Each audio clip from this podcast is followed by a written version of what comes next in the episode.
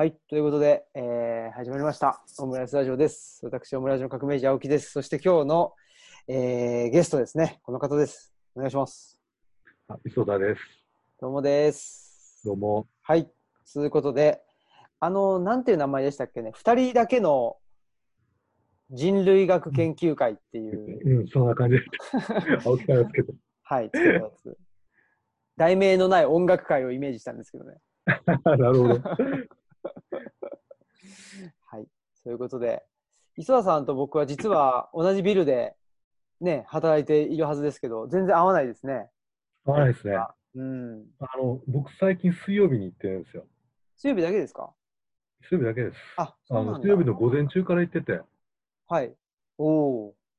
で、うん、あの、青木さんいるんかなとか思ってるんやけど、まあ、うん仕事中やしなと思って控えてる。ああ、いやいや、僕も、僕いますけどね、うん。なあ、忙しいんですよね、バタバタと。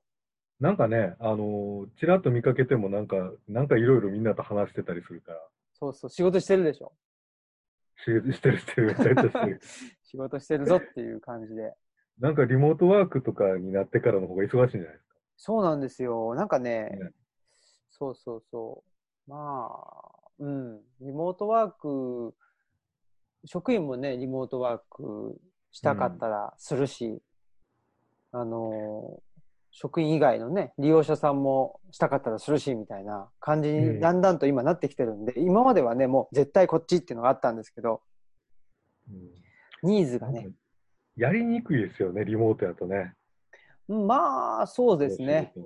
うん、やりにくいものと、まあ、あの、やりやすいというか、その一網打尽にできるものと、うん。うん、両方ですね。その辺結構探り探りでいろいろやってるから、なんか、うん、もう一瞬で一日が過ぎていくみたいなところはありますけどね。うん。あ、うんそうね。うん。磯田さん、その、あれはどうですか？畑の方が、は畑と田んぼかやって。るところです。うんうん。えーっとね、あの僕らやってる自然ののやり方だと、田植えもすごくこう一つ一つ苗を植えていく感じなの。植えてるっていうか、穴掘って移植するみたいな感じなんで、えー、時間かかるんですよ。あの、何でしたっけ？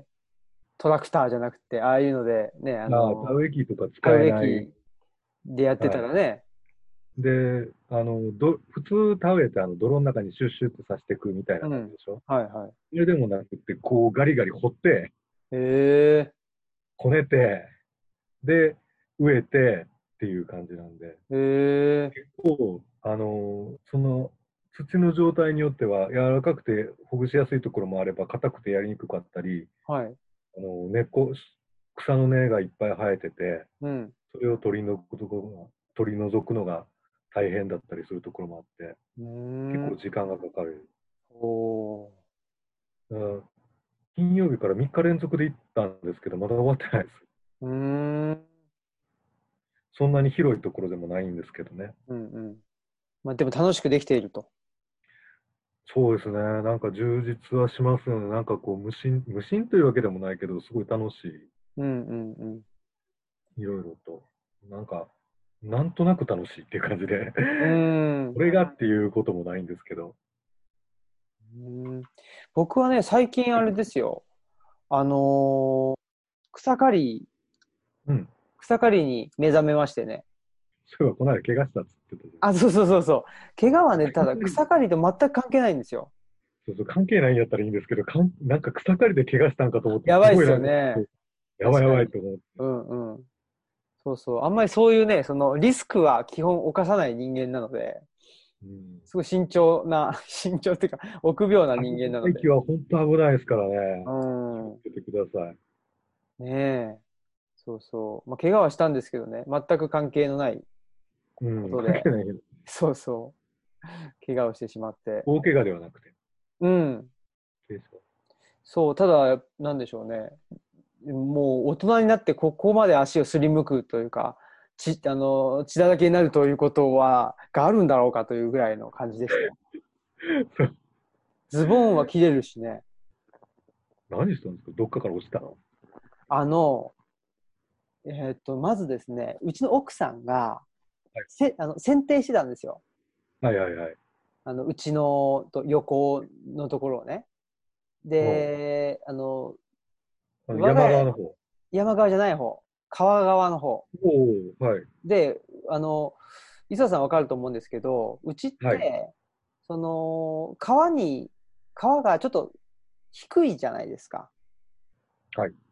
川が低いところを投げ、あの流れてますよね。うんうん。で、うちがちょっと、まあ、坂を、坂ってほどじゃないんだけど、登ってあると。で、うんその上の部分で剪定してたんですけど、そしたら、で、僕は、あの、畑の方で、あの草刈りしてたんですよ。うんそしたら急にね、うわーっていう声がしたんですよ。ほうほうほう。そんで、えっと思って、そほの、うちの奥さんがいる方を見たら、うちの奥さん、その剪定してたんで、剪定バサミが、を持ってたんですね。剪定バサミ、剪定バサミがうん、ポイって下に、あの落ちたんですよ。う落ちた。はい。うん上から下に、ポイって。うんその次の瞬間に、うちの奥さんが上から下にポイって落ちてったんですよ。ほんで、僕びっくりして、ええー、と思って、びっくりして、はいはいはい。草刈り機置いて、はい。で、河原の方に、まあ、その、ダッシュしたんですよ。はいはいはい。そしたら、まあ、その畑は上の方にあるんで、その川の、川の方にダッシュするってことは、下り坂をダッシュするわけですよ。はいはいはい。それで多分まあ、ね、僕ももう35過ぎてるんで、あの、あの足がもつれたんでしょうね。そこで、ガラガラって転んで、それを、で、ほんで、あの、川辺に大きな石があるんですよ。はいはいはい。知ってます？で、大きななんとなくわかる。はい。大きな石の向こう側にうちの奥さんが倒れてて、はいはい。うーって言ってたんですよ。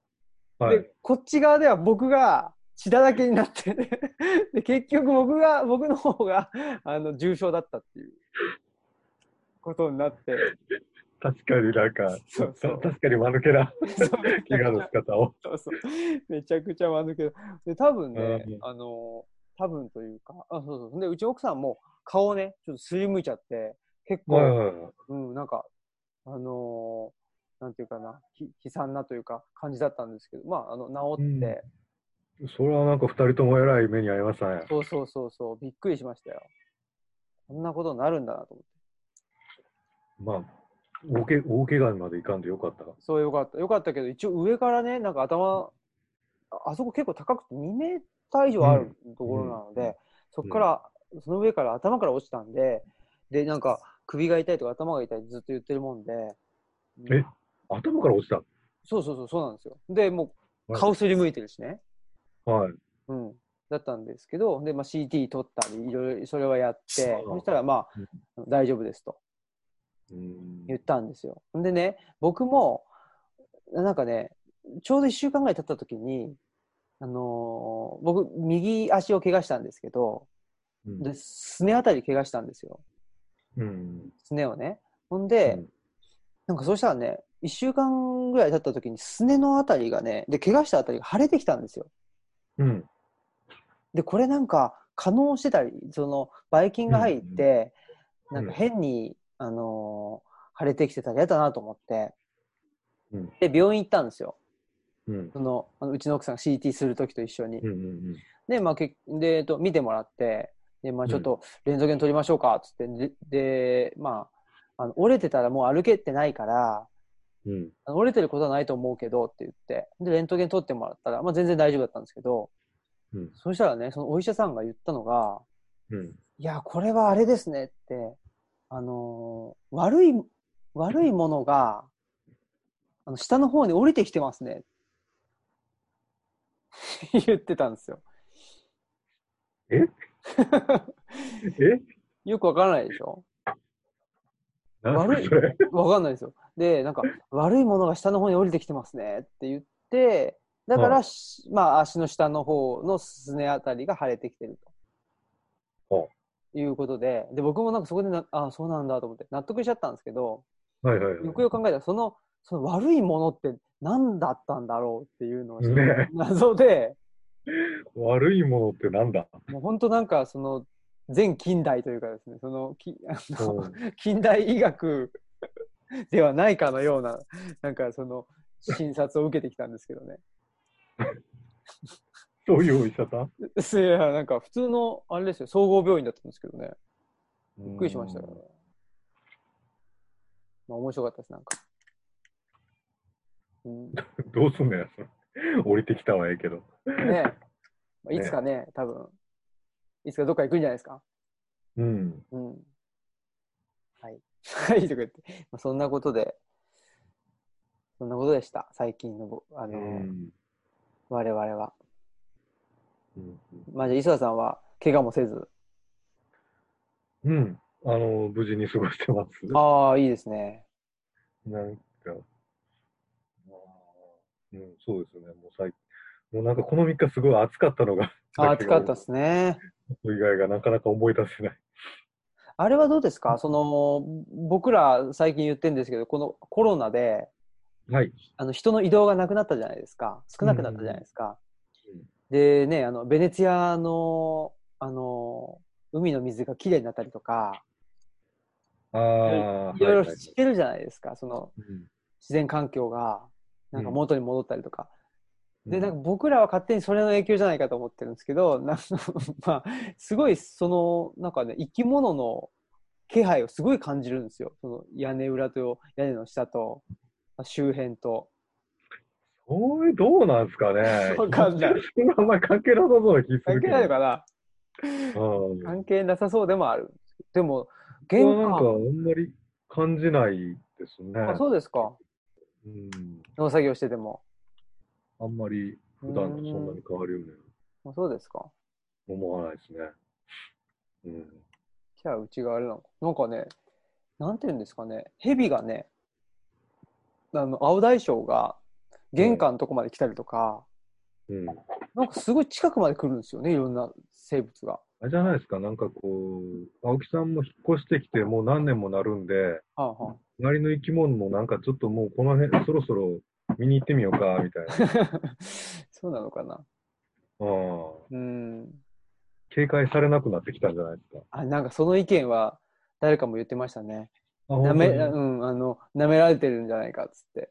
あいつ、ああー、まあ、舐めてるというかね、あいつらだったら大丈夫だろうっつって。あるいはあの人が住むようになって、うん。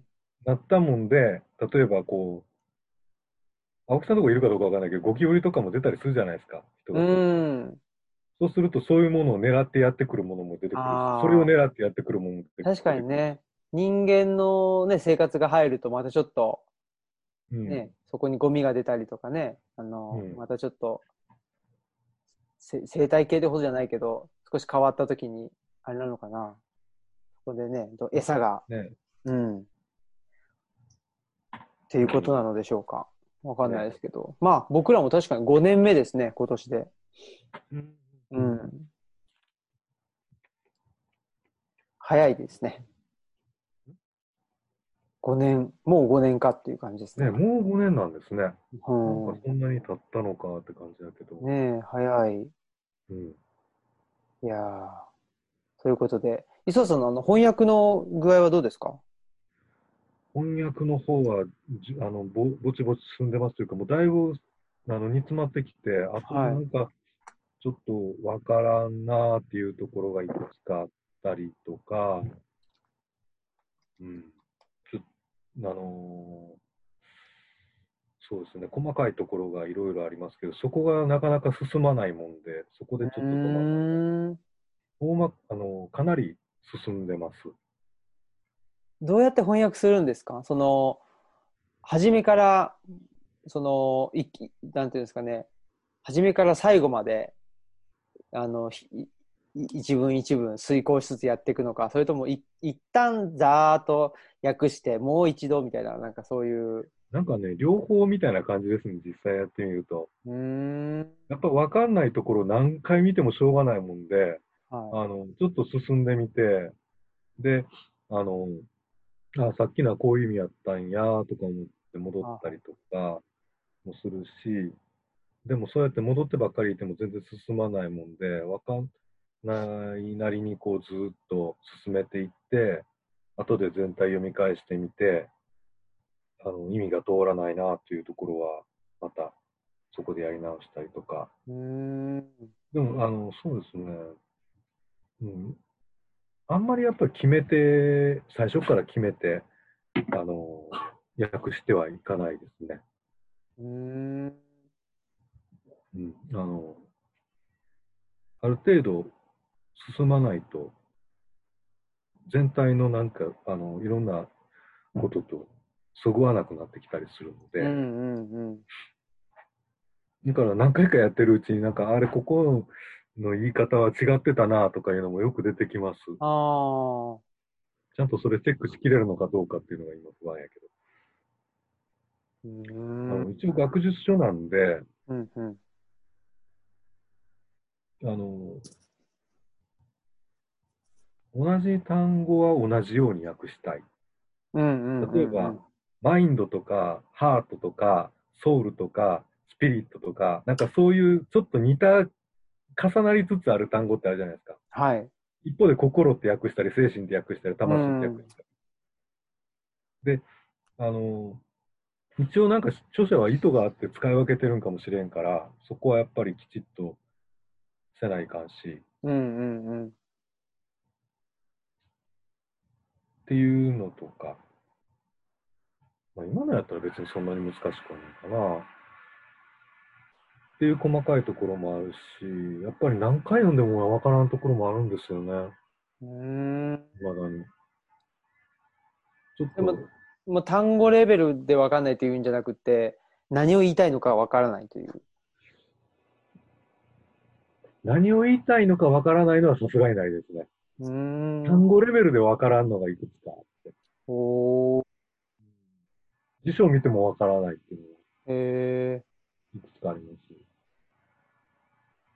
うんあと、何気なく訳しててしまうと、本当はなんか、あるがジャンルでは、こういう決まった訳があるのに気がつかなくて訳しちゃうっていうのが一番怖い。ありますね。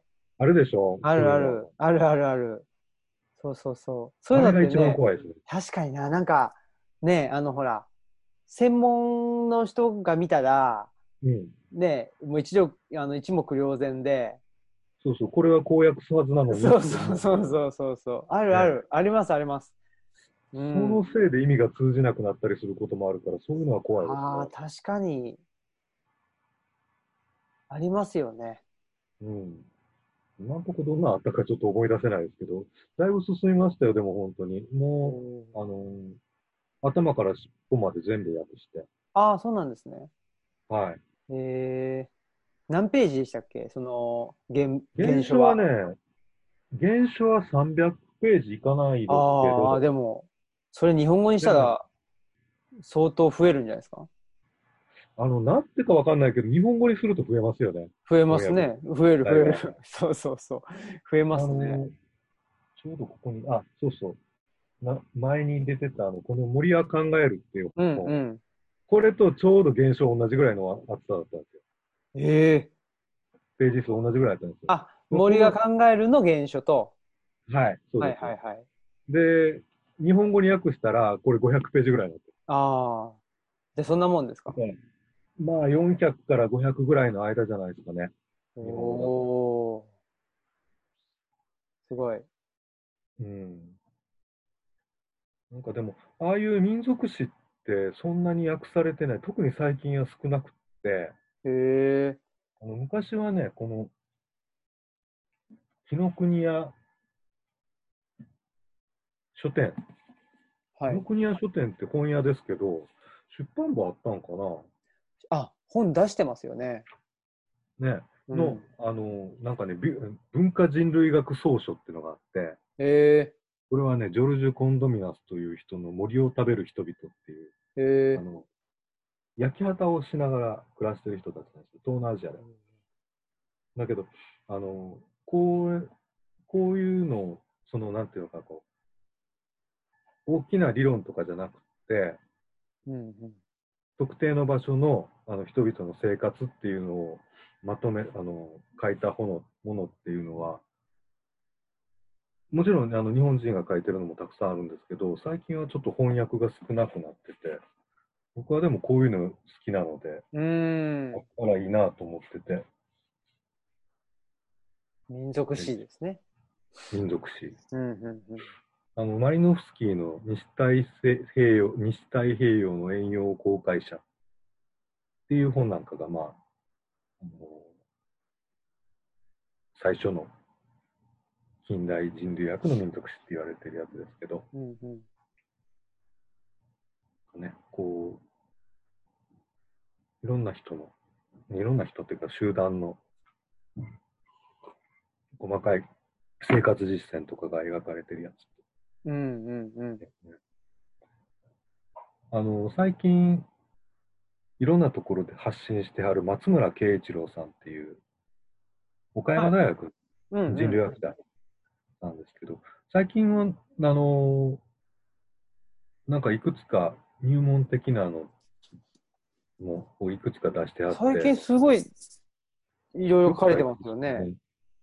はみ出しの人類学とうんうんうんうん。で、あと、文化人類学の思考法っていう本を何人かで教著で書かれてますよね高速。出してる、うんうんうんうん。はい。あの人、もともとエチオピアの研究者で、うんうんうん。でエチオピアの、あのー、うちにはなかったかな、エチオピアのね、民族史を書いてて、それもすごく面白かったんですよ。うーん。借金に関する話やった。それは。おー、なんかそれどっかで、そのエピソードは聞いたことがある気がするな。あ、そうですか。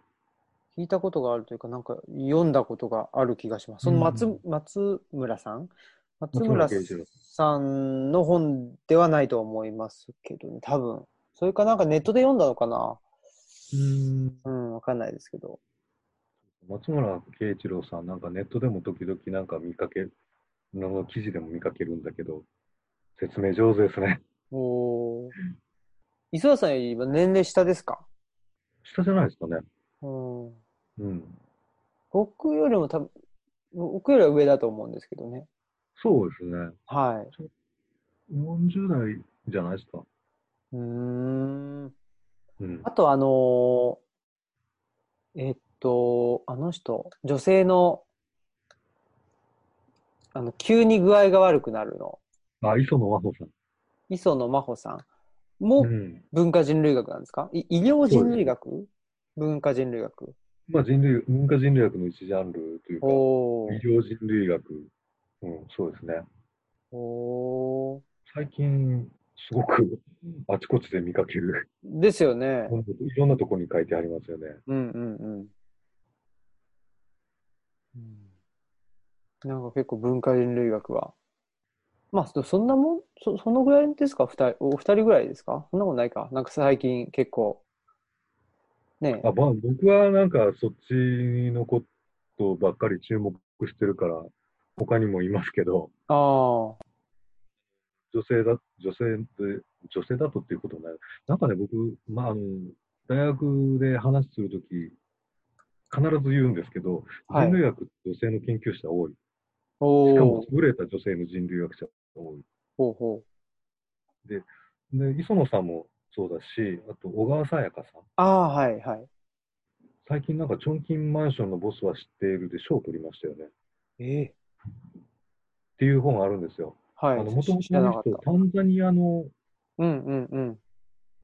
あの、小商いの話をしてはった、調査をしてはったんですけど、ええあの、アフリカの商人が中国に行って、はい。あの、商売をしたり、うん。中国のものを輸入したりっていうので、中国とすごく関係が深くて、うーん。で、いつの間にか小川さんも中国でフィールドワークするようになったっていう、ええタンザニアから。タンザニアから。ええ面白い。あの本読んでないんですよね。面白そうやから読みたいなと思ってるんですけど。あの、新書は読みましたね。何でしたっけね。ああ、あのね、新書は、あれもけ、あれも面白いですよ。面白かったですね。うん、面白い。うんうん。なんかそれ、それでも、なんだっけ、なんか借金の話とか、まあ、借金の話とか結構いろんなところに出てくるっちゃ出てくるんですかね。まあそうですね。うんまあ、あの、そういえば、デビッド・グレーバーの不採論とかもありますし、お人類学では結構、あの人人類学者なんですね。そうですよ、デビッド・グレーバー人類学者。ねうん。どこやったかな、フィールド。ちょっと今思い出せないけど、ちゃんとあの、どっかでフィールドワークもしてた人え。類学者。うん最近はなんか活動家としてのかそうですね。多いみたいですけど、うん。不採論も、ね、読んでみたいなと思い、思ってはいるが、ちょっとひよロン持ってますよ。お、買ったんですか？分厚いですよね。でかい。すごいな。買ったんですよ。あの、ちょっと、コロナ自コロナで家にいる間に、あなんて言って全然読めないですけど、難しくはないんですよ。あ。あそうですか。あの、っていうか、難解では、あの、まあ、難解のレベルにもよるけど、あの、文章自体が難しいとかそういうことはなくて、うんうん。わかりやすいんやけど、いかんせん分厚いもんでなかなか読めない。進まないと。読め、あの、読んでたら面白いですよ。うんうん。面白そうん。う。いやー読みたい本がたくさんありますけども、あれですね。今日の、はい。今日のテーマですけど、今日のテーマ？ね、テーマというか、今回の文化人類学にも。ねはい、やっと入門書に来たという 第3回にして、祖父江隆夫さんのやつですね。そうですね。はい。僕もこの本は大学の時に文化人類学の授業を取った時に、えっ、と、教科書になってました。あの、僕もこれ持ってるんですけど、青木さん持ってるやつは何年出版のやつですか？ああ、何年だろう。でもこれどうだったかな？その大学の時に買ったやつかな？ちょっとわかんないですけど。えっあと、情報改訂版16版、96年。?96 年。はい。僕が持ってるのは90年、おお情報改訂版。この時はまだ再販やっー。うん、うん、うん。で、すごいですね。すごいロングセラーだし、うん、ですね。うん。で、人類学の入門書っていうか、いろいろね、初心者向けの本は今さいよく出てるんです。さっき言ったあの松村さんも、はい。あの、その、人あの初心者向けの本は書いてある。うん。だけど、あの入門書みたいな感じで、こう、ざっと全体を見渡せるような本っていうのは、うん。実はないんうんですよ。あの、細かく言うとね、この、これ、あの、僕はか看護大学でちょっと教えてるのではい。持ってるんですが、系統看護学講座、へえ文化人類学ってのがあるんですよ。へえこれはね、確か別のタイトル、普通の、別のタイトルで一般でも売ってるやつなんですけど、大きいでしょ？はい。そんなにね、あの普及してるわけでもないんですよ。うんうん。これもまあまあ、あのーいろんなところを網羅してるんやけど、なんかね、なんか違う。この、徳井ん。隆夫さんのあの文化人類学入門っていうのは、今見ても、やっぱりこう、あこういうもんなんだっていうのがわかる。あのうん学校の学問っていうのはこういうもんなんだっていうのがわかる、わかりやすくうん書いてますよね。うなんか一冊の新書でそれだけっていうのは、もっとあ、もっとというか、新しいの出ても良さそうなんですけどね、未だにないですね。うん。うん参考文献もね。実際ね、ちょっと情報とか、なんていうかこう、見方とか古いところはあるんですよね。うんうん。で、例えば、あの、この間ずーっと読み返してみてて、思ったんですけど、あの、祖父江さんがこれ書かれた時は、まだ影響力があったんですが、多形進化論っていうのがあったんですよ。はい。多形進化論。あの単一単形あの単一の進化論じゃなくて、はい。いろんな進化の仕方をすると。ほうほ進化っていうことだ、進化自体は手放したわけじゃない、そういう学説があったんですよ。う。ああ。だから、あのーかなり細かくはなってるんですけど、やっぱり進化っていうのが中心になん、うん、うん。る。あの、祖父江さんの記述はそれに割と載ってるところが多くて、今やったらこういう書き方はせんやろなって思うんですよね。おー今だったら進進化自体も相対化されてるってことですか？ど進う扱うかな、進化っていうのがないというわけではもちろんないけれど、やっぱり文化に関する進化っていういうのは、あんまり言われない、言われないというか、そういう大きな人類史みたいなうん枠組みでは、なかなか語られてないと思うんです。だから、ジャゃレード・ダイヤモンドとかが、はい。なあのもう結構前になりますかね、あれもね。ああいう風にして人類史っていうのを大きく捉えたっていうのは結構久しぶりな話なんですよね。うん。ただ僕あれちょっと読んでみたんやけど、なんか、なんかどうも納得いかんところが多くて。うん。うん、まあでも、そういう、やっぱり進化ってすごく扱いづらいうん。うん。うん。なあ、特に。でも、あの、人間の生活の仕方は変化してきたっていうのは間違いないんで、うん。それが単なる、あの、その、動物が環境に適応するように適応して進化してきたっていうのとは違うんですけど、その変化は、あの、変化したことは間違いないし、それを例えばグローバリズムとか近代化っていう以外の言葉で捉えることだって多分人類学ではできると思うんですよね。うん。ただ、まああのまあ、そんなこと、偉そうなこと言ってても、僕もそんなことよう書かんし、うん。うん。誰か書いてくれへんかなと思うんですけどね、そういう人類学入門書。うん。うん。それってなんか、あの、先進国と後進国っていう言い方をうん。一時期からやめたりとかうん。するじゃないですか。はい。そういうのと同じような感じなんですか？その進化っていうのをそれ。は、なんていうか、こう、先進国とか後進国、今でも言いませんでも、言わないか。いや、なんか G なんとかとか言ってるってことは、まあそういうせ先進、あの何カ国とか言いますよね。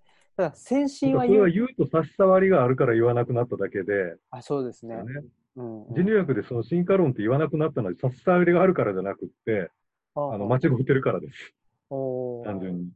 進化っていうもの自体が、進化が間違ってるとかじゃなくて、それあの今まで出てきた進化に関する理論っていうのはほとんど間違ってるから。おー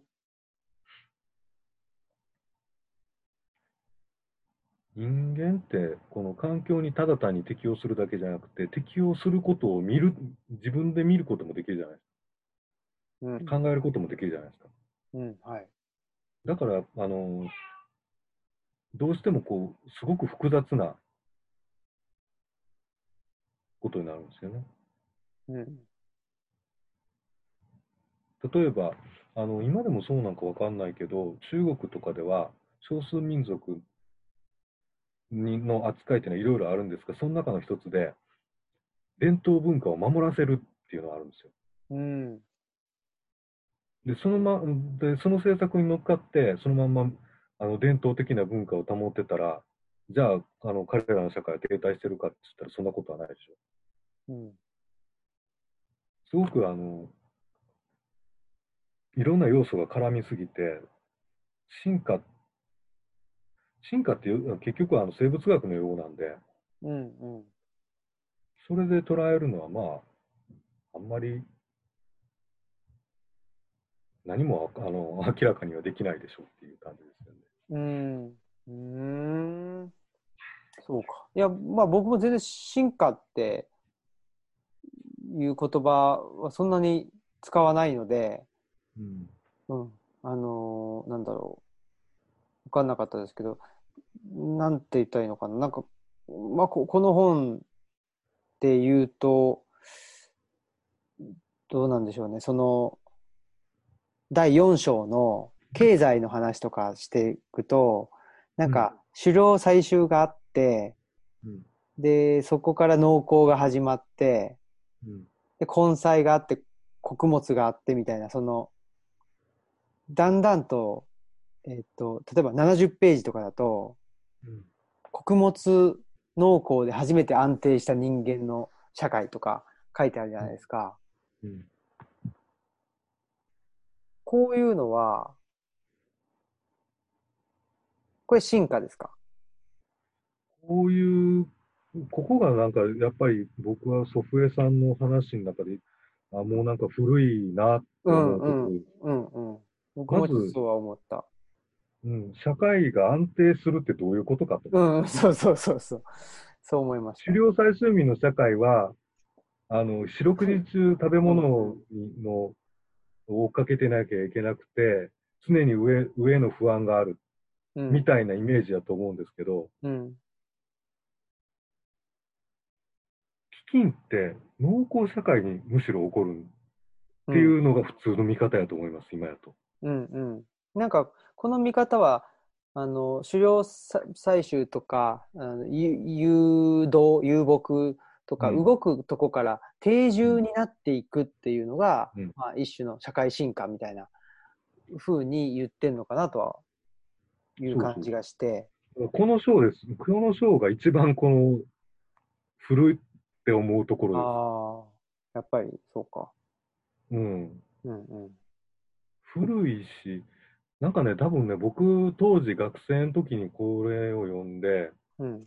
一番納得いかんかったのここやと思いますわ。うーん。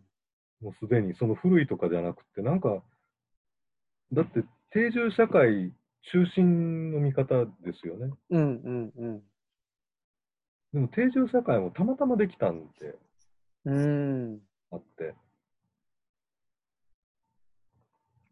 その最近、だからそのもっと考古学とかと、あの、の、あの、なんていうか、リンクさせて、もうちょっと、ま、あの、なんで農耕社会が生まれたのかっていうのは、もうちょっと説得的な話があるんじゃないかなと。それちょっと僕も勉強不足で読んでないですけど、例えば、あの、ほサピエンス全史うん。なんかにはそういうこと書いてあるんじゃないかなと思うーん。う。あと、ジャレド・ダイヤモンドとかもそういうこと書いてるんじゃないかなっておお。思います。読んでない。ジャレド・ダイヤモンドはあの古いやつしか読んでないですわ。なんだっけな。重病原菌哲学。そうそうそうそう。それしか読んでない。あ、文明崩壊も読んだな。読んでるじゃないですか？なんやかんや。でもな、なんかあんまり覚えてないですけどね。サピエンス全史はどちらにあるでしょ？う確か。えっ、と、えー、上巻だけありますね。上巻だけ。でも上巻面白そうですよね。うん、全然でも読んでないんですよね。うん。読まないといかんけど。うん。あのちょっとねこん、特にやっぱりここはすごく納得いかんところではあるけど、でも、あのさっきも言ったように、これ一冊でいろんなことが見通せるのはすごくいいですよね。うん、前にあの第1回がほら山口正夫さんの文化人類学への招待かな、うん。だったと思うんですけどでそこの時にちょっとそのなんていうかなまあ全体をあのきちっとこれを読んでも把握できるわけじゃないというふうにおっしゃってたと思うんですけど、そうですね。山口さんのは確かに正体はすすごい魅力的なんやけど、結構、なんというか、マニアックなうんまあ、なんかしているので。山口さんの視点っていう感じですかね。うん。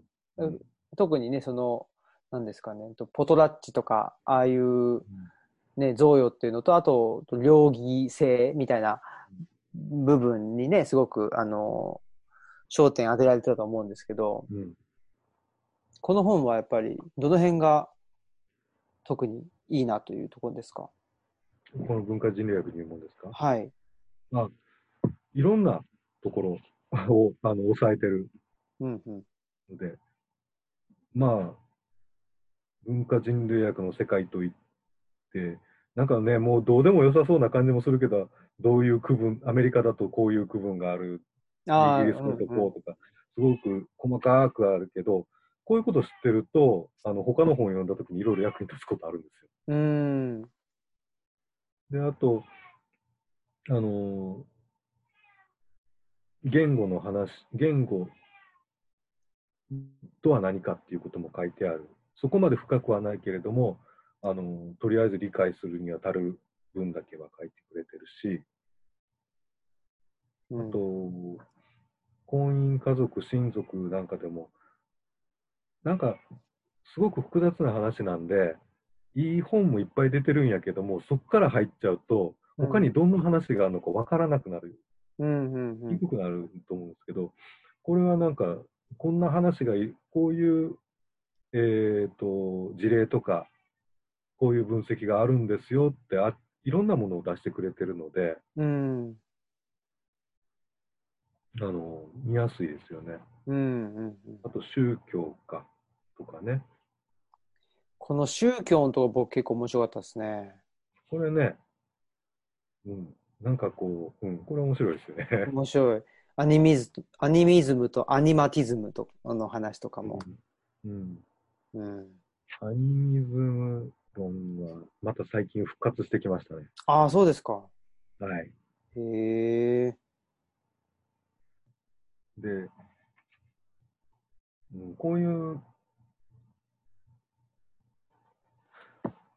話になると、必ず分類したくなってくるんですよね。ア。ニミズムとはこうで、アニマティズムとはこうで、はい。で、あの多神教とはこうで、なんかいろんなことにわ分けたくなるんやけど、そうすると逆に人類学としてあんまりよよろしくないというか、うーん。その外側から見た枠組みをで解釈するっていうのは、あのやらなくはないけれど、うん。かなり慎重になならないといかんところはあるので、うーん。あんまりだからこういう話も実は今ではそんなに盛んではないんやけど、でもこういうことをやってて、今のアニミズムの議論があるっていうのが分かるのはいいなという。うーん。なんか小難しいこと話しすぎですかね、僕。いやいやいや。うん。あと、妖術とかね、この辺面白い。妖術面白い、そうそうそう。結構盛んですよ、あ、最近ですか？最近。へえ。アフリカで一時、あの、妖術がまた復活しているというおー。とその話、その辺はちょっと複雑すぎてとてもまとめられないんですけど、うん。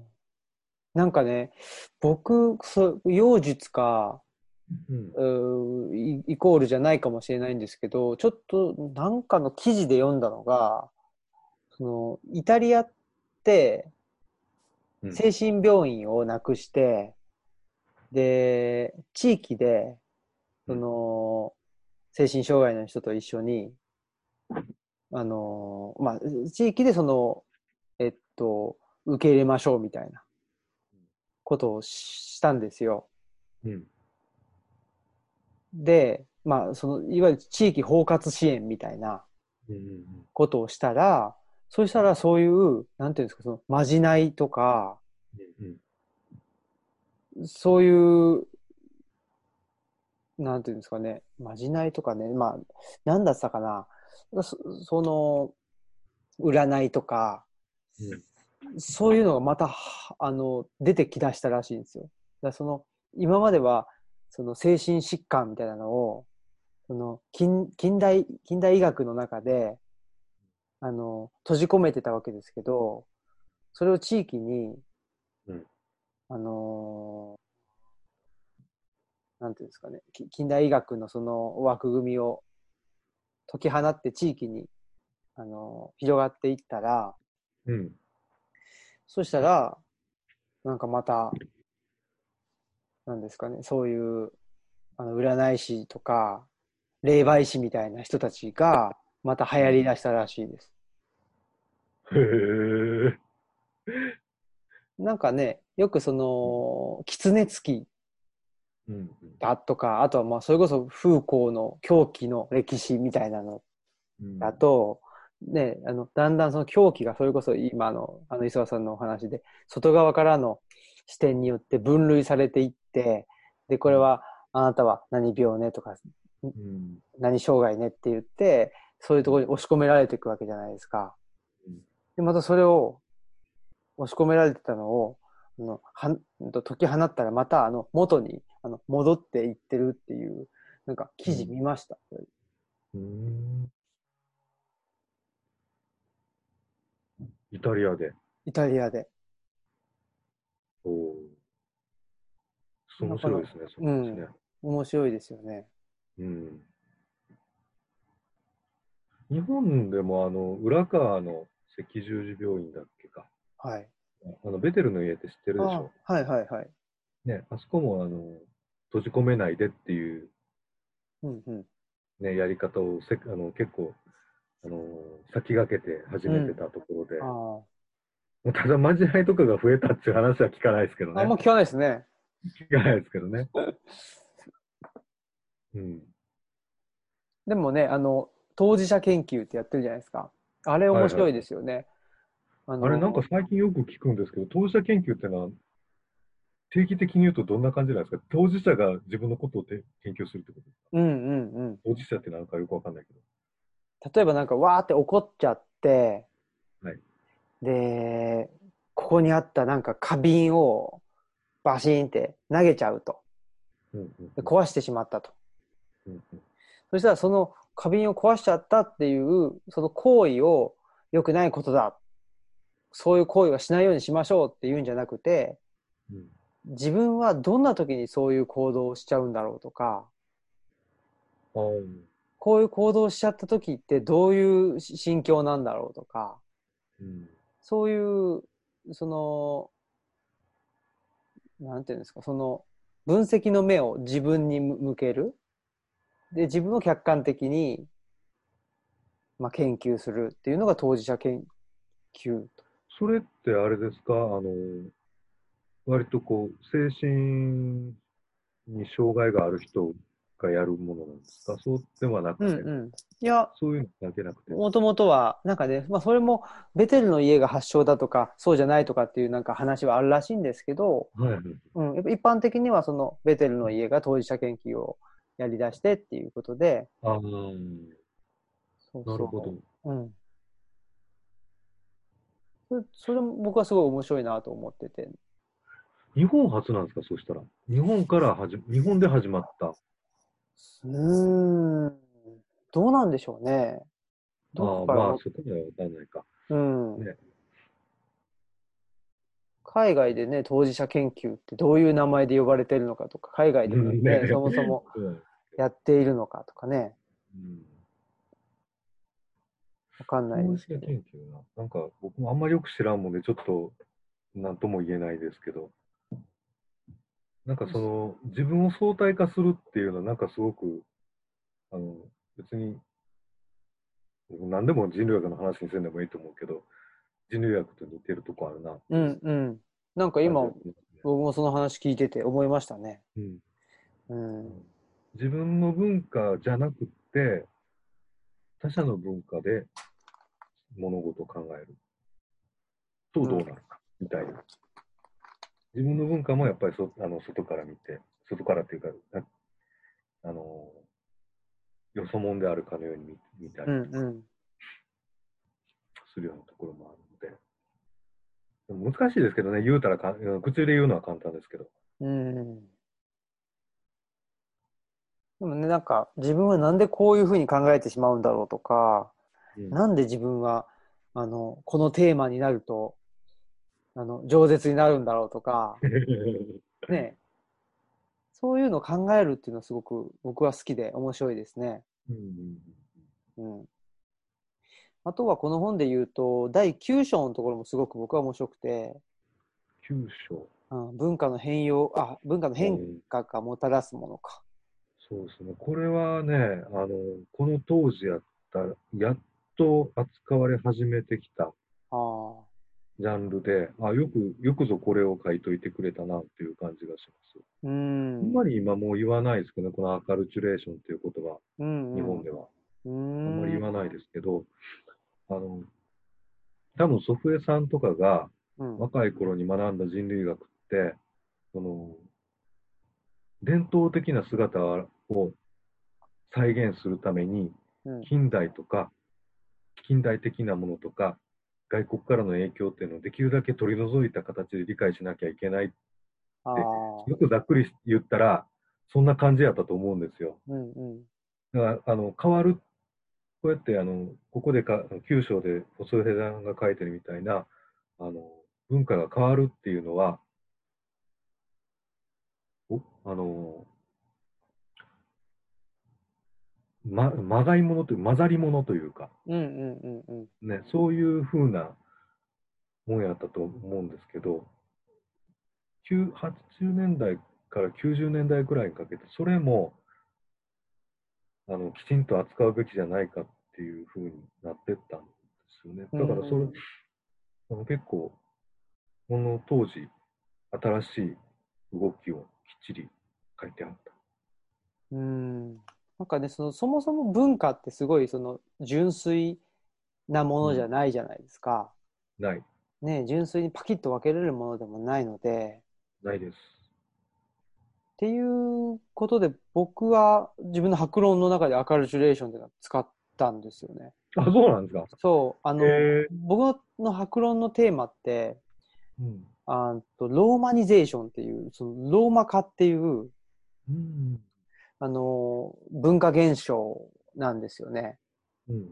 で、うんまあ、ローマ化って何なのかっていうといろいろあるんですけど、例えばその、ローマ型の劇場が、あの、ローマ人の街じゃないところに作られたりうん、あとはラテン語の碑文が、おあの、置かれたりとかうん、そういういろいろなまあ指標はあるわけですけど、うんそれがいくら、あの、ラテン語の碑文が、あの、街の中に増えていったとしても、そこに住んでた人たちは、まあ、ローマ人だったのかどうかとか、うん。あの、どれだけローマ、ローマっぽくなっていったのかとかって、うん。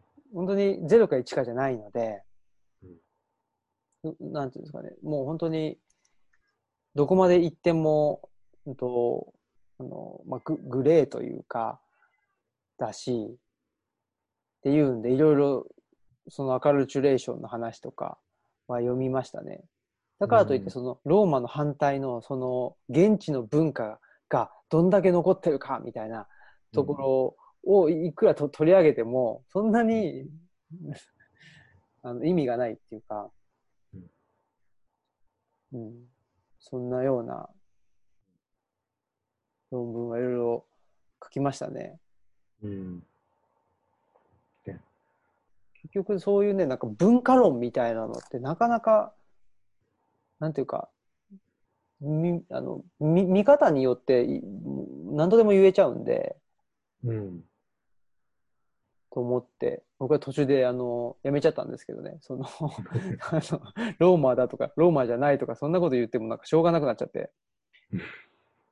でもうちょっとその、うんあ、の政治、政治文化、政治文化って言っちゃったら政治的な話をすするようになったんですけど、うん。うん。うんその劇場があることで、その、そのその都市の、なんですかね、政治戦略にどう影響したのかとか、うん。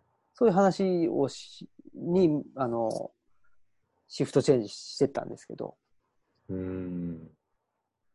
ただやっぱり、まあ、このぐらい、なんですかね、近代とか現代ぐらいの、なんだろうな、いろんな、あの、文、なんていうのかな、し証拠が、あの、残ってる、こういう、あの、例えばほ北米インディアンに対する統治政策とか、あ、こういうのはやっぱす面白いなとも思うし、うん。ねえ。だからさっきの話で、その、インディアンの人、イインディアンの人にその、補助金あげて、ね、あの、この文化守ってくださいよ、みたいなので、別に働かなくていいんで、みたいな風にして。ああ、僕が言ったのは中国の話ですね。ああ、そうか。うん、あの中国で別、あんまりね、あの詳しくは知らないです。そうやってあの補助金上げてるかどうかわかんないけど、うん。あのー、かなちょっとミャオ族とかね、うん。言ったらなんかあの、で、えっと、伝統的な衣服とかうん。制御とかを守るようにって、でもそれがどういうふうなシステムでできてるかちょっと知らないです。なんか、いうん。な研究所あるんで見たらわかるんでしょうけど、そのお金が出てるとかそういうこともよく知らないです。ああ、その、まあ、インディアンね、ネインディアンの方だと、あの、もう一旦何、いろんなもの奪われてるんですよね。はアメリカの北米のインディアンだと。あ。ああ。いろんなものをす奪われた上で、あの、居留地、リザベーションっていうんうんうんうんうところで、あの、ある程度の自治みたいなのは認められるけれども、もちろんもう当時の自分たちの生活ってのはほとんどできない。うん。伝統的な生活っていうのはほぼできない。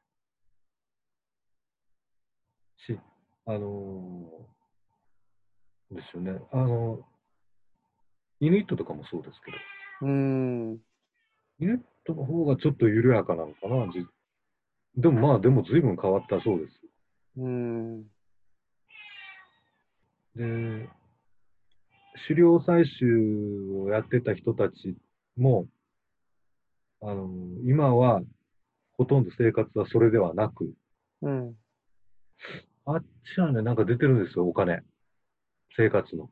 うん。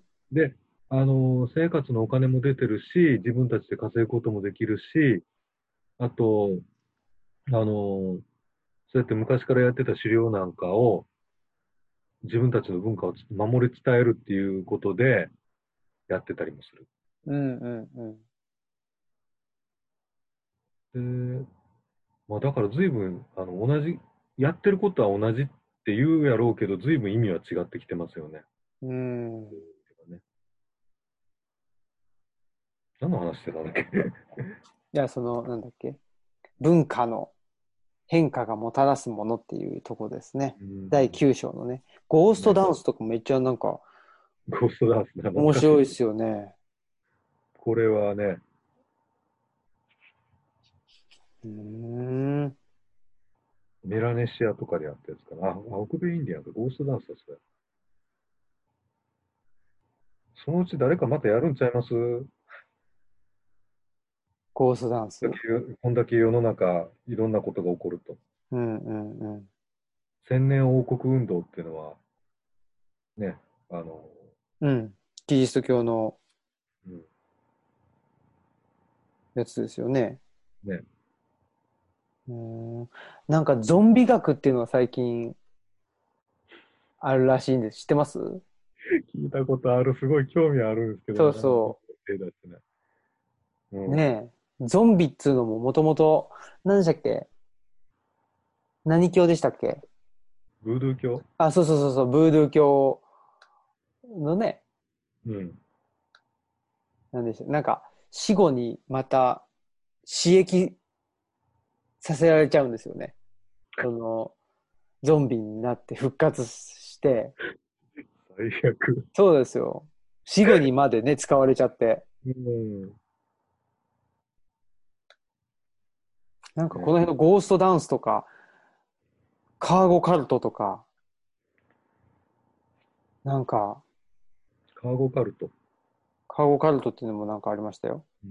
ある日先祖がいろんなものを持ってやってきてくれる。うんうん。白人は全滅。うん。ねえ、うん、すごいっすよね。なんかまあなんかまあでも、その、ここに書いてあるけど、その急激になんかいろんなこと、文化変容って言ってるけど、うん、要するになんか、あ要するにということ、要するにというか、うーん、そんななんかお、あの、し穏やかなもんでもないし、うんなんか自然に起こりましたっていうもんでもなくって、あの、ヨーロッパやアメリカの武器や金持った連中に変えられた、変えられていく社会。しかもそれ全、あの、反抗できない、抵抗する力もないっていうだけじゃなくって、むしろ受け入れちゃってる自分たちみたいな、なんかそういう。ややこしい関係の中から、ね、こういうの生まれてくるっていうふうに書いてましたよね、確か。うん。うん。うん。だからすごく、あの、一時的な現象ではあるんですよね。うん。結構だから新しい現象ってことですよね。カード・ゴカルトのところに書いてあるけど、あの、第一次世界大戦の後の1910年代末期、うんうん。植民地化とそれに伴う白人文明による文化変容が急速に進んだメラネシアの各地で発生した。この世の終わりが間もなく来て、死んだ祖先たちが小ヨーロッパの文明の積み荷をいっぱい汽船に積んで、あの世からやってくる。そして白人に支配されている住民は全て救われるという教えだった。うん。でね、うん。すごい最近の話ですもんね。うん。うん。先祖が積み荷を積んで帰ってくるっていうのはなんかいいですよ。ねえね。どういうことなんでしょうね。積み荷を。ヨーロッパ世のの中にはいろん、ないいものがいっぱいあるんですよ。だから文明のものは欲しいんやけど、うんうんうん。白人に 押さえつけられるのは嫌っていう。はあ。だから先祖が持ってきてくれる。うんうん。っていう理屈なんだと思います、多分。うん。ここにね、汽船って書いてあるけど、なんかね、飛行機でやってくるっていう話もあったと思いますわ。へえ。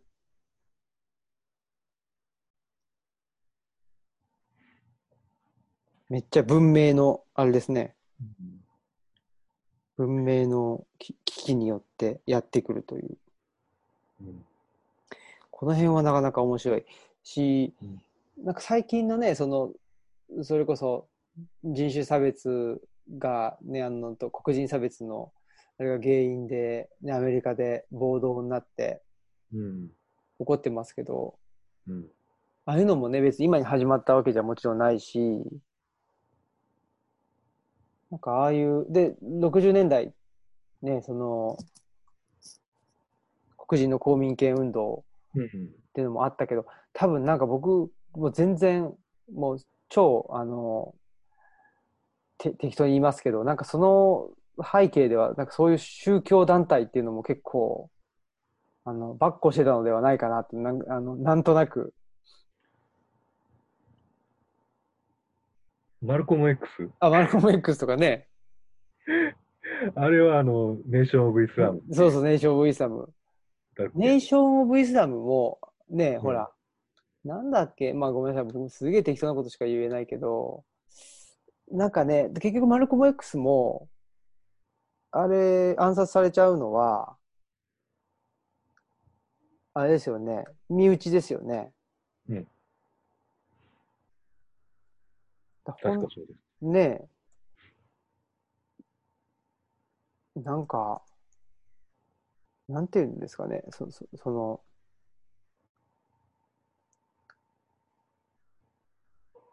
あでななんていうのかな、なんか白人と黒人ってすごく、白人と黒人対立してて、イキリスト教とイスラム教がた対立しててとか、うん。かそういうんじゃう割り切れないところがあるじゃないですか。うんなんか、ネーション・オブ、えっとね、なんだったかな。いや、もっとちゃんと、あの、見とけばよかったな。あ、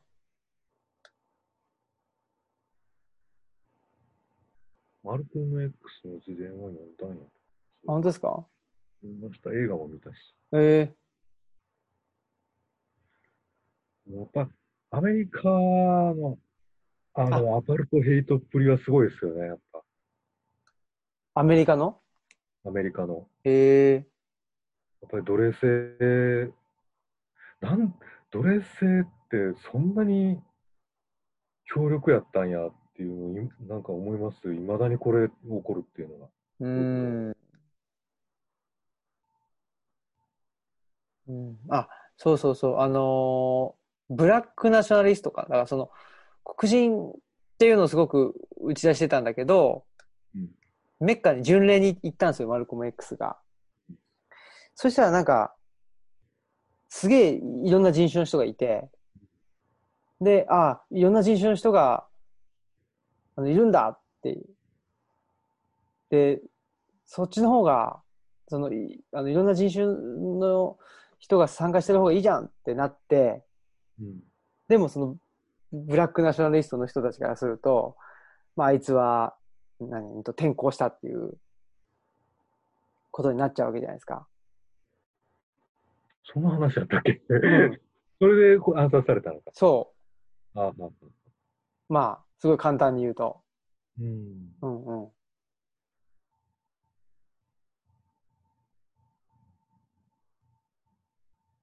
だから、だから、だから。だからなんだって話だけど。うん。そうそう。ねえ。でもこの頃、あれじゃないですか。この頃ってもうちょっと後かな。あ、もうちょっと、あの、モハメド・アリとかうん。もね、あもうちょっと後でもないか。モハメド・アリっモハメて、ド・ハリは同時代ですね。ね、うん。モロですね。だって、モハメド・アリっていう名前は、あの、マルコム X マルコム X から、そうかそうか。かカシアス・クレイだったわけですもんね。そうです。うん。イスラム教徒に改宗したので、あの、アメリカのイスラム教、その、ブラックムスリムのイスラム教って、ちうんょっと違うんですよね。ほちょっと、あの、出だしを忘れたけどね、うん、あの、いわゆる中東とかで、う。うん。中東とか、えっ、と、南アジアとか東南アジアでいるイスラム教徒とはちょっと違ってて、何が違うって言ったらいいんやろうな。何やったか忘れた。こんな話するつもりになると思ってなかったし。確かに。うんなんかすげえぼんやりしてますね。あの、あの今日なんかねいい今二人とも。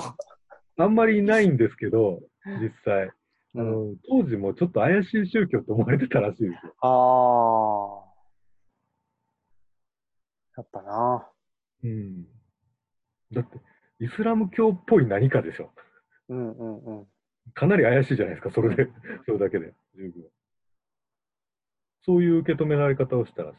うーん。でも、マルコム X は、そのね、あの、マルチン・ルーター・キングが、うん。その、融和みたいな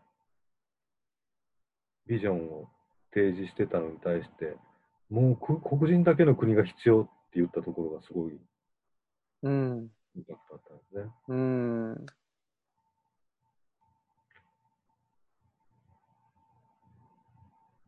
それが正しいかどうかは知らんけど、うん。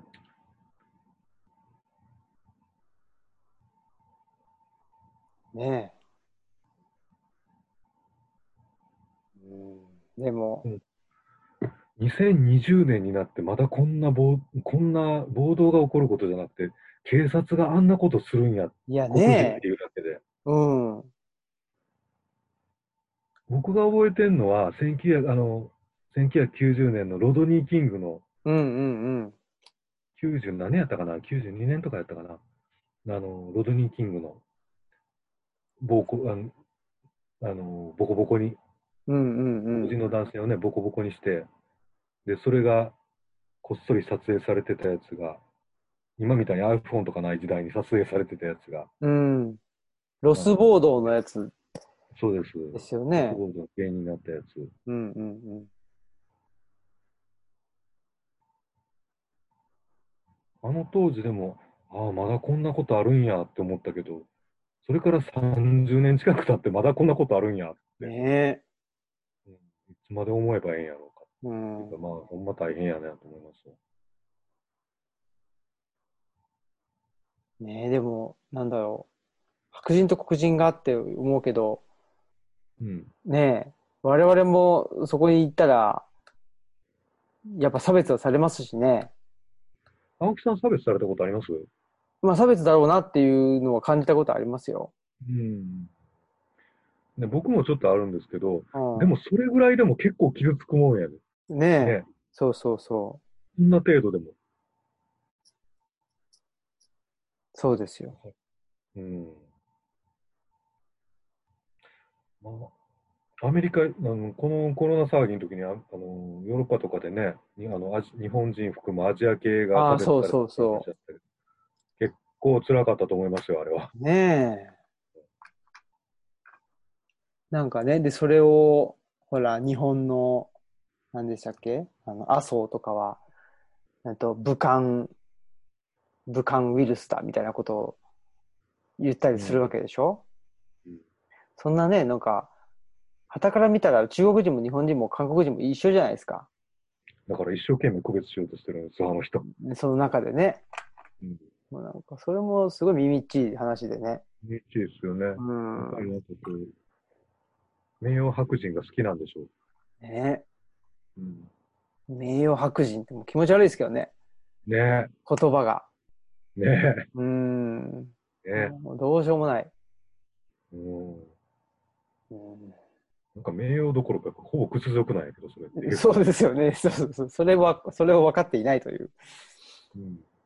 うん、でも、そういう意味で本当に、この、なんだろう。文化人類学的な視点っていうのは、今後ね、あの、どんどん重要になってくるという気はしますけどね。この騒ぎの中でやってる人いないのかなと思うんですけど、あの、うん暴動の研究ってあるんですよね。おお。暴動とか、あと、紛争とか、うんうんうん。難民の研究、それ人類学？の。で、やっぱり当時、あの、その、外側から見るんじゃなくて、やっぱり中に入ってやるんですけど、うんうん。そういうのやってる人いないのかなちょっと思いますね。暴動とか。結構大変やけどね。自分もやられるし。うん。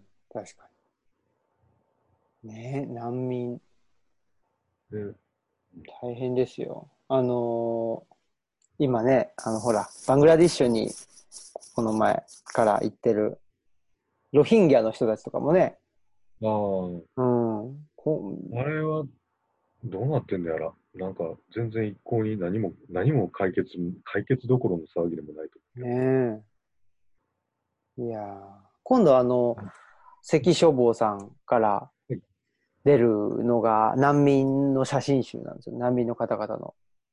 ほううん。そうそう。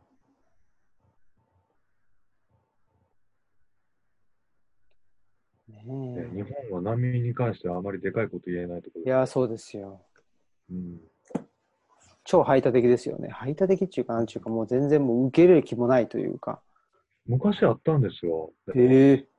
あのね、ベトナム戦争のちょっと後ぐらい、ベトナム難民を受け入れる市民団体って結構各地に、全国各地にあって、へえ。にもあったんですよ。へえ。なんか面白くって、ちょっと僕当時の記事読んだんですけど、あの、ほんまに難民の子供をはい。ご世、ご世子なんですけどね。うん。で、受け入れ、の市民団体が受け入れて、で、あの、何に何人かは日本にそのまま残ったし、うーん。何人かは帰ったみたいなんですけど、そういう活動やってはった人いるんですよ。さすが5世ですね。うん、政府はみあのそういうのには協力的ではないでしょうけどね。うん。水平社博物館がありますからね。5世には。ああ、それとは関係ないと思いますけど、ね、関係ないのか。市民団体では、そうか。活動は。うん。うーん、そうですか。いやーやっぱりでもちょっとその辺の60年代、70年代初頭の、また、ちょっとリバイバルみたいな感じにはなってきてるんじゃないかという気はうん。してるんですけどね。うん。なんかこの話を、あの、青木さんの今、最近言ってることにつながるんかもしれないけど、あの当時と比べると、やっぱおせっかいな人は減りましたよね。うーん。トラさん的な。うんうん。トラさんのね。そうそうそう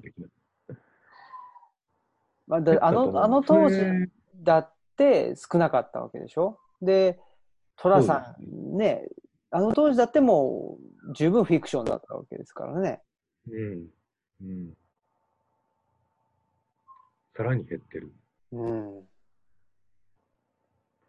実際でも、自分を振り返ってみても、自分のこと見ても、僕は絶対おせっかいではないと思うんですわ。うん。その、おせっかいじゃなきゃいかんちゅうのでもなく、なんだろうね。こう、そういう、そのおせっかいかおせっかいかな、じゃないかだけではなくて、やっぱりもうちょっと別の方向から考えないかとか例えば、うん。そこでなんか顧問っていう言葉を思い出すんですけどね。うちょっとん。今、単単に思いついただけで、あんまりうまくつなげられないですけど。うんうんうんトラさんはおせっかいだけど、別に周りの人はそんなにおせっかいだったわけではなくあそうそうそう。て。ね。おせっかいを焼いちゃってる困った人に困ってるみたいね、困ってるけども、あのー困ってるし、まあ、できたら出て行ってもらいたいなと思ってるかもしれんけど、で追い出しはしないし、そうそうそ自分が出ていくって言わん限り、う。うん。でね、出ていくって言ったら一応止めるしね。止めるしね。そうそうそうそう。あの辺ですよね。うん、なんか、うんで、やっぱりあの、うんね、団子屋さんじゃないですか。で、その団子屋さんの奥に今があって、で、そこのちゃぶ台囲んでみんなで食べるみたいな。あれがもう、なんですか、プライベートとパブリックをパキッと分けてないですよね。うんお店だから別に誰でも入ってこれるじゃないですか。うんその延長線上で、気がついたら知らん人が食ってたりとかね。そうそうそうそう、とかね。うんそういうのもいいし。僕もなんか小さい頃、よその家でご飯食べさせてもらったこととかってあるんですよ。うん。で、あの子供がちっちゃい時によその子をうちで食べさせたこともあるし、うんう。うんちの子が食べさせてもらったこともあるし、それっておせっかいとかおせっかいじゃないとかあんまり関係ないんです。うん。でも、なんかそうやってこう、受け入れるというか、ね、そういうもんだっていううん、ね、ところはありましたよね。それがいつの間にか消えてしまっていると。どうなんでしょうね。なんか消えた、消えてるって言ったものの、ほんまにそうなんかなっていう気持ちもあるあるんです。うん。まあ、全くね、消滅したわけではないんでしょうけど。うん。ね、うん。いや、消えてる。うん、少なくなった。ほんまに少なくなったんかなとかね。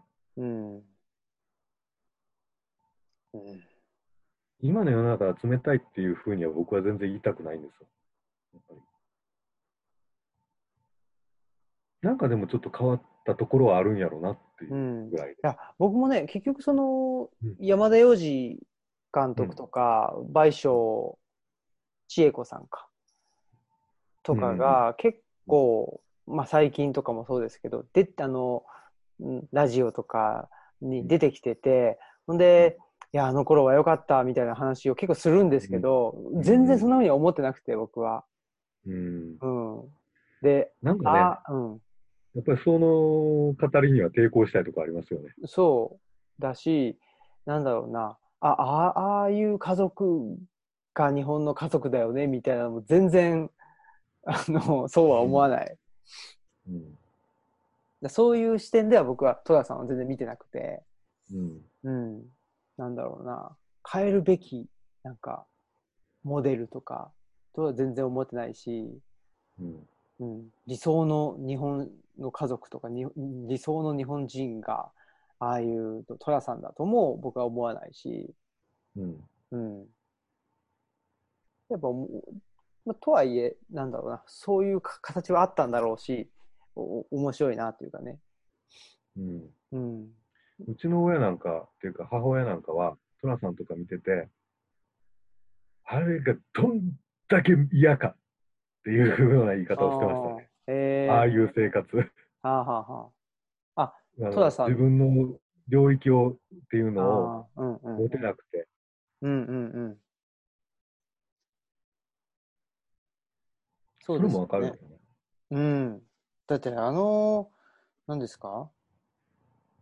あのドラマの世界の中だったらね、もう本当その、ね、なんか、ご飯用意するのは女性だし、うん。ねいわゆる、なんだろう、そういう、男尊女卑ではないんだけど、でもちょっとね、女性の仕事はこういう仕事、男性はだこういうことみたいな、うん。結構ステレオタイプな、あの、家族像ですからね。ね。うん。私はもうちょっと違ったことがしたいと思ってる女の人が生きにくい世界ですよね。そうそうそうそう。出てくるんですけどね、そういう人もね、あの、とマドンナでね。ただ、そういうふうに思ってたのよ、みたいな感じで。うん。うん。でも結局、なんだろう。結婚して家庭に入るのが一番幸せ、みたいな。ふうに描かれる。うん、まあまあ、あの、まあ、結局、なんかそういう、なんだろうな。まあ、戸田さんは家庭も持たず、うん。ね、あれなわけですけど、うん。うん。まあ、なんだろうな。それはその、トラさんっていう全然、えなんだろうかな。社会常識上、社会通念上、あの当てはま当てはまらない人がいるから、うん逆に、その、社会通念上はこういうものが常識なんだよっていうのをわざわざ言って、で、うんね、あの、トラさんの存在をき際立たせるっていう手法でもあるとは思うんですけど、うん。でもやっぱりねですからね。そうそうそうそう。うん。でもやっぱりね、まあ、とはいえ僕はややっぱ山田洋次はすごいなと思いますよ。なんか面白いですよ。あの、僕、山田洋次の映画って、その、一番最初の寅さんと一番最後の寅さんと、ああ、はそれから、あの、黄昏せいべいぐらいしか見たことあ、はあ。ないんですああ、はいはい。けど、黄昏せいべいなんかでも、なんかこう、その親子の関係とか、その、なんか、あーって、ちょっと、あんまりこう、なんていうかこう、ああんま面白くはないんですけど、うん。映画としてはすごい面白い。うん。黄昏せいべいも、ね、面白かったですね。うん。僕はもう、寅さんを、また、2週目に入りましたよ。1から。マジで、見て、うん。すごいな、それ。いやーあの、今はね、やっぱり、あ渥美清がどこま、どっから、あ渥美清のアドリブなのかっていうところにちょっと注目して見てますけどね。ああ、結構あるんですか、アドリブ。いや、わかんないですけど、それは。わかんないけどわか。んないけど。わかんないけど。でもね、うん。なんだろう。やっぱり山田洋次は、その、なんだろう。うんと、まあ、言ってたのは、その譜面、譜面を書く。だ作曲家。だけど、それをやっぱり演奏することによって、その音楽の素晴らしさがわかるんだと。やっぱりその渥美清うんという人の、その、ぱり演奏？うん。うん、でその声色だったり言い方であったりとかね、うんっていうのはやっぱり、うん、やっぱりすごいというふうに言ってましたよ。おうーん、それを言っちゃおしまいだよっていうのもなんかアドリブらしいですよ最初。アドリブっていうか、はい。あの有名なセリフ。そうそうそうそへえう。かね。でそういうのをちょっといろいろ、あのー注目して見たりはしてますけど、う。うんん、何の話かという話ですけど、だんだん、あれですね、あの、だらだらとずっと 喋ってますけど、次回の、い僕たちね、疑問の話をしてなかったような気がするけど、まあいいか。いんじゃないですか、ねこういう時あってもね。はいはい。次回の本はどうしますかね？どうしましょう。なんかもうちょっとなんか短くコンパクトな話にしますか？はいはい。ちょっと今回のはね、すごい、あの、ねいろんな、た多岐にわたりてたので、ね、やっぱこれを読めたというのは良かったですね。うん。僕もなんか久しぶりに読み返してみて、うんああ、なるほどと思って、こういう本、また誰か書いてくれへんかなとかね。うん。自分は書自分はもちろん書けないので。うん、でもなんか、あこの当時はこういうふうなことを考えてたんやなとかね、いろいろ思って面白かったですでももうすでに映像人類学とかあるんですね。よ。ああ、そうですね。もうこの頃からは言ってるでしょう。ね映像人類学ってどうなんやろうこんだけなんか手軽に動画が撮れることになったら、え。うんうんうん。まあうんそれでもだっても意味はねえ、それこそその現地に暮らしてる人がもうスマスマホでね、録画してとか。そこがね、やっぱりこう、人類学は比較っていうことをしたがるので、比較。おお。現地の人が何気なく撮ってるっていうだけでは、だけじゃなくて、うんうん。その、なんて言ったらいいかな。あの、現地の人も気づかないことがあるはず。当たり前すぎて。うんうんうん。そういうのもあったりするんああるいは現地の人だったら、えーっと、あえてビデオにの撮らないようなものとか、あね、あの見せたくないもの、撮ろうと思わないもの、ああ。映ってないことの方が重要になるかもしれないね。確かそうん。でもね、ほんまに撮りやすくなった、いろいろと。そこはね、僕は田んぼでせっせとちょこちょこと撮ってるんですけど、あ、撮ってるんですか？今も。撮ってるんですよ。あのうん一応なんか、だいぶ前ですけど、あの映像民族史家とか言ったもん勝ちやと思って、ねえ。あなります言うて、うんうん。一応撮ってるんですけどね。はいはい。すごい、あの、もう、どうまとめたらいいのかさっぱりわからないです。ああ。あの本当に断片的なのばっかりで。うーん。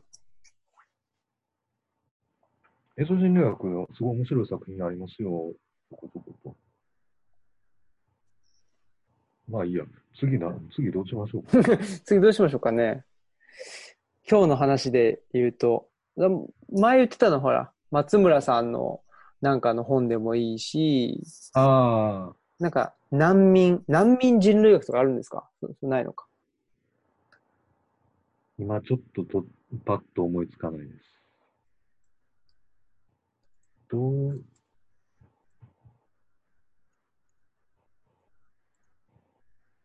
あ、難民の人類学ってのありますよ。誰が書いてるやつかな？久保さんです。久保明則さん。久保忠之さん。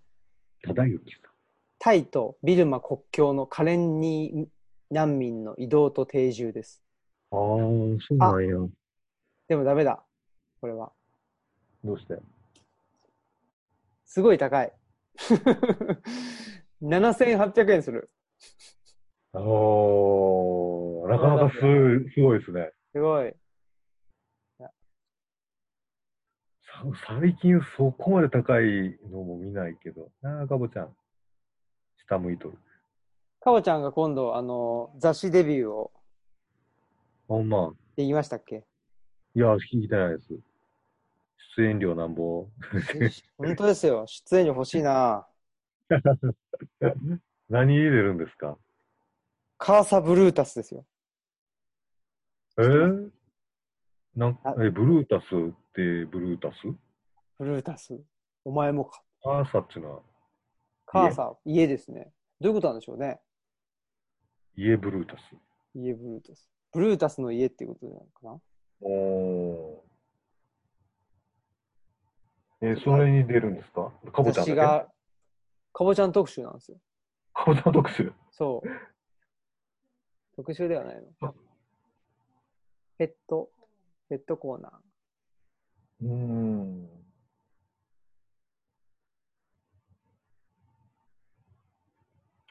どんなのがいいかな？今、うちにあるので言うと、その、松村さんの本があるけど、何がありますか？内村さん。あれです。なんだっけ、後ろめたさの人類学。はあはあはあは。後ろめたさのまだ、まだいいですね。読めておりません。うん。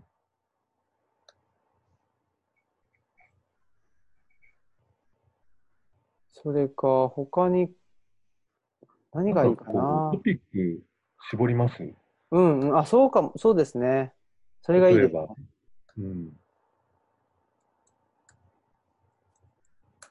何がいい？どういうのがいいかな？でも、あの、今日の話最初の話で、はいはい。ほら、その定住に向かって、なんか社会が進んでいるように書かれていたけども、それは違うんではないかというところで言うと、やっぱり移動であったりとか、そういうところ。ああ、そういうちょっと壮大な話いきます？を、壮大？壮大ですよ。そっかな。でかい話やなと思って。もっとちちっちゃい？それはなんかサピエンス全史とかの話ですよね。ああ、ええちょっとちゃくしてもらおうか。人類の移動史っていうのがある。どうしてでかいですね。死が、でも、ごんべんの死ですよ。あーあ、でもこれも高いな。高いな、とか。あー、本のタイトルね。そうそう、本のタイトル。どのぐらい、その、トピックを絞るというの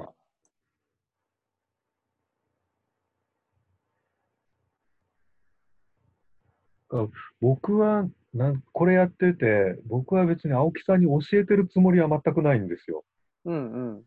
うん、あの、でも、あの、じゃ、あの、やっぱり青木さんよりは文化人類学のこと知ってるから、うんうん。あの、青木さんが、思っ、あの、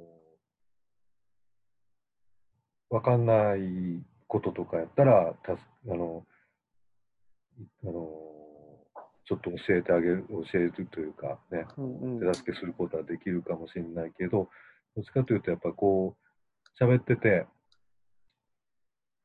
えっ、と、どん、あの、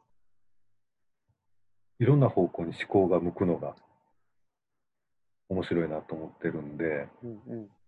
うん、なんか、そういうのないかな。そういう中で一つなんかこれ、これちょ、これについてちょっと考えてみようっていうのないかな。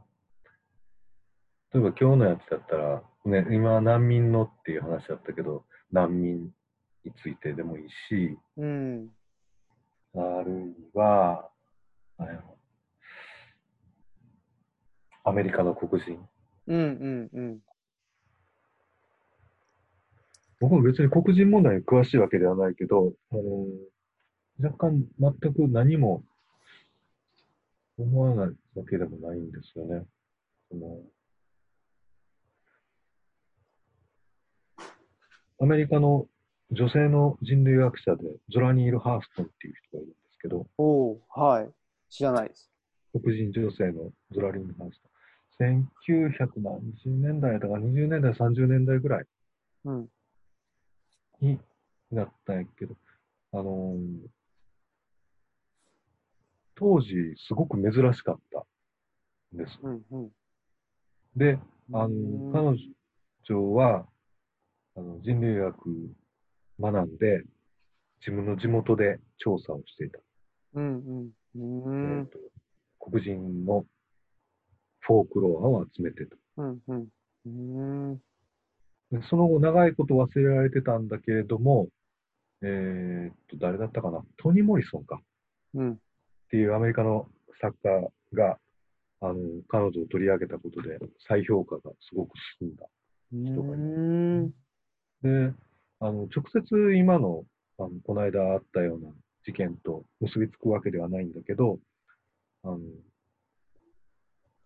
アメリカの黒人の話っていうと、まずその人のことが僕は頭に浮かぶし。うん。うん。でもちょっとそのあたりがいいな。アメリカの黒人のうん人の、に関する本。ね。僕もちょうどその、あの、ちょうどでもないか。ハーレムの戦う本屋っていう。本があって。そう、あれ僕好きなんですけど、はいはい。あれもね、ちょうど20世紀の初めからの話、あ、20 19世紀終わりから1960年代、70年代ぐらいまでの話で、うん。ルイス・ミショーという人のうん。生涯の話なんですけどね、うん。うん。やっぱ面白いですね。うん。うん、その、さっきの話で、やっぱ宗教、まあそのゴスペルとかもそうですけど、うんやっぱすごいその宗教っていうのが密接に関わってますよね、黒人の方の文化って。うん。うん。それもすごい面白いし。うん。黒人のコミュニティってやっぱ教会を中心に出来上がってうんうん。ること多いですよね。まあ白人もそうかもしれないけど、やっぱり特に、あの、奴隷の子孫というか、奴隷だった頃もそうやけど、うん。集まれる場所ってのはね、ああ。そういうところだし。ちょっとじゃあ、それ、ああ、そうか、今思い出したけど、あの、シドニー・ミンツの、なんて言ったかな。シドニー・ミンツ聞いたことあるな。シドニー・ミンツ。はいはい。僕も聞いたことある。これもなんか面白い本ですよ。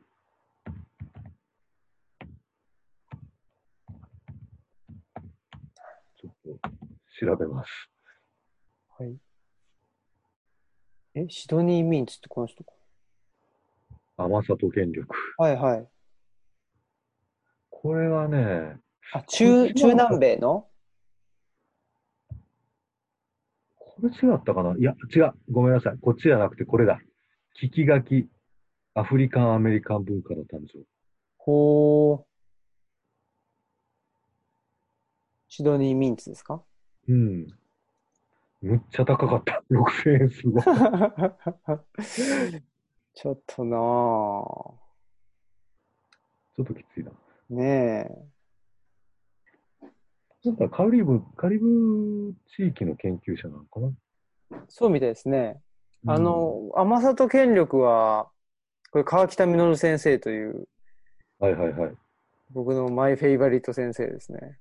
大物ですね。大物ですね。うわ、こっちもめっちゃ高いや。高いですね。7000円や。これがでもあれなのか、砂糖の世界史の元ネタなんだな。あー。あ、川北さん。川北先生はね翻訳した成果を使って。成果をね。これ、あれじゃないですか。でも、磯田さんも、ね。磯田さんもそう、そう、そうできるんじゃないですか。いやー、翻訳した成果を。そんな力ないですわ。中南米とかもいいですね。あ、奴隷貿易とかね。それこそね。僕のこのシドニーズのやつは確か、なんか前読んだことがあるんですけど、そのアメリカの黒人っていう、あの、アメリカ、北アメリカの黒人っていうんじゃなくて、なんか奴隷制っていうものについてはい。かな。うんうんうんうん。プランテーションのね、そうです。話ですよね。うん。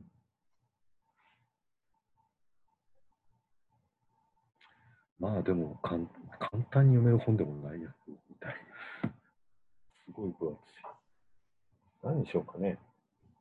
ねえ。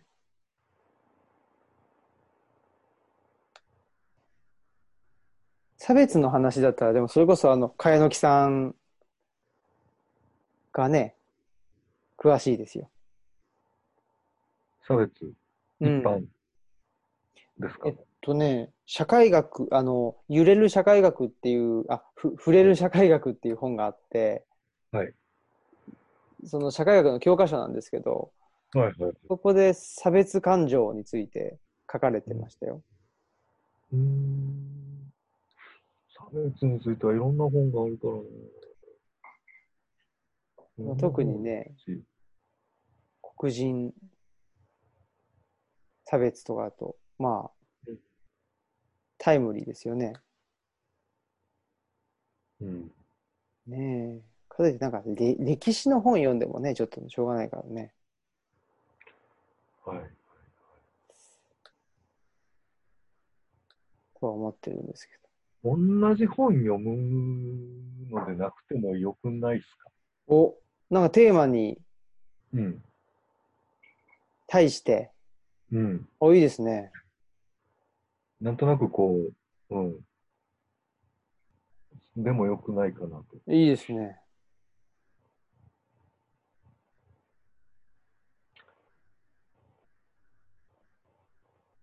で、だとすると、どういうふうにできるか。うん。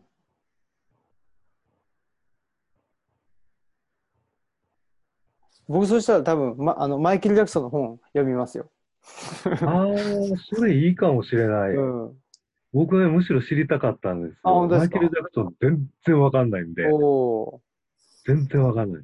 マイケル・ジャクソン研究しようと思ってたんですけど、ちょっあーむしろなんか教えてもらいたいかもしれない。と。ああ。じゃあ僕それ読みます。そしたら、僕はじゃあ、今、モハメド・アリもあるなと思ったけおど、お、いいですね。いいですけど、やっぱりこう、一応人類学ということで、ズラニール・ハーストンをご紹介させていただきます。おお。やった。うん。じゃあ、そうしましょはい。う。マイケル・ジャクソンとそれがどう、あの、結びつくかわかりませんけど。全然わかんないですね。わかんないね僕もわかんない。全く絡まんかもしれんけど。うんねで、僕、マイケル・ジャクソンの何の本を読むのかっていうのにもね、よるしね。そんなにたくさんあるんですか？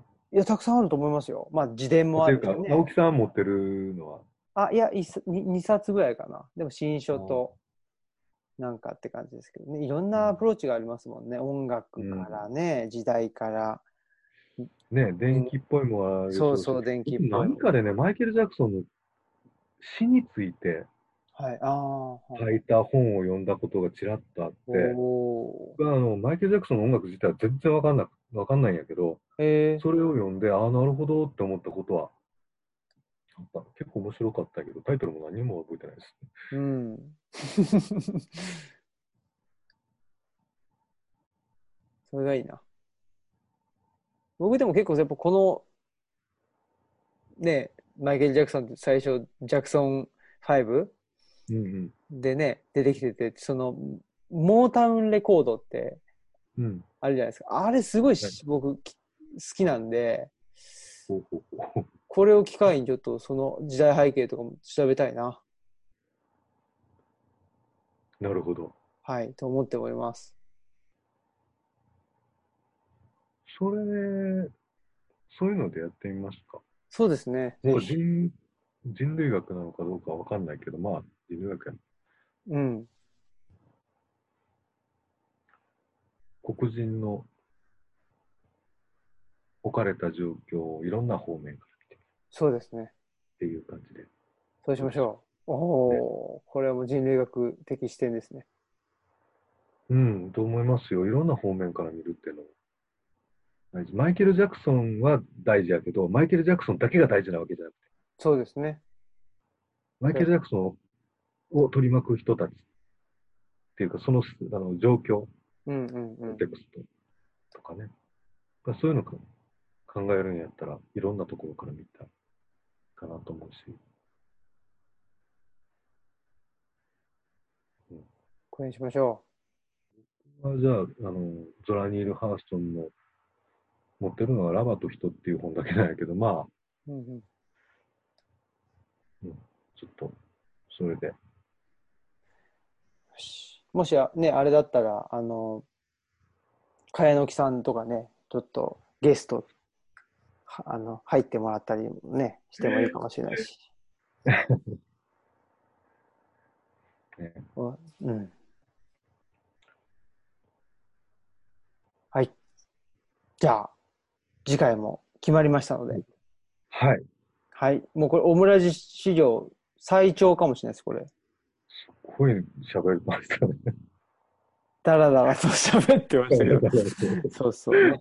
話やこういう、ね、いや楽しかったです。